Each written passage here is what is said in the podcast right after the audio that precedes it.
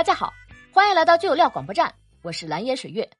近日，绍兴的刘女士回到了四个月都没人住的家，却发现冰箱里的鸡蛋没有了，两瓶茅台也被喝了。哎呀，是不是家里来小偷了？刘女士马上报了警。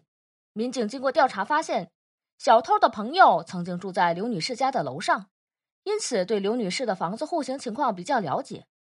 而当他发现刘女士长时间不在家的时候，就动起了歪脑筋。他先从消防通道的窗户上进了刘女士家的阳台，然后再把防盗窗的螺丝拧开，就进入到了家里。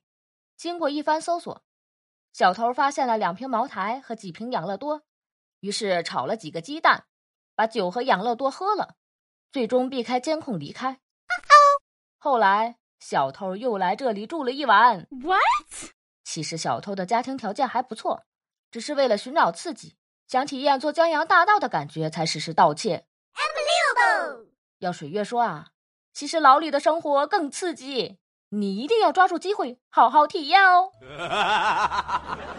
另外，他能够如此娴熟的通过消防通道进入房子，恐怕不是第一次干这种事情啦。拜托警察同志一定要严查。还好当时刘女士不在家。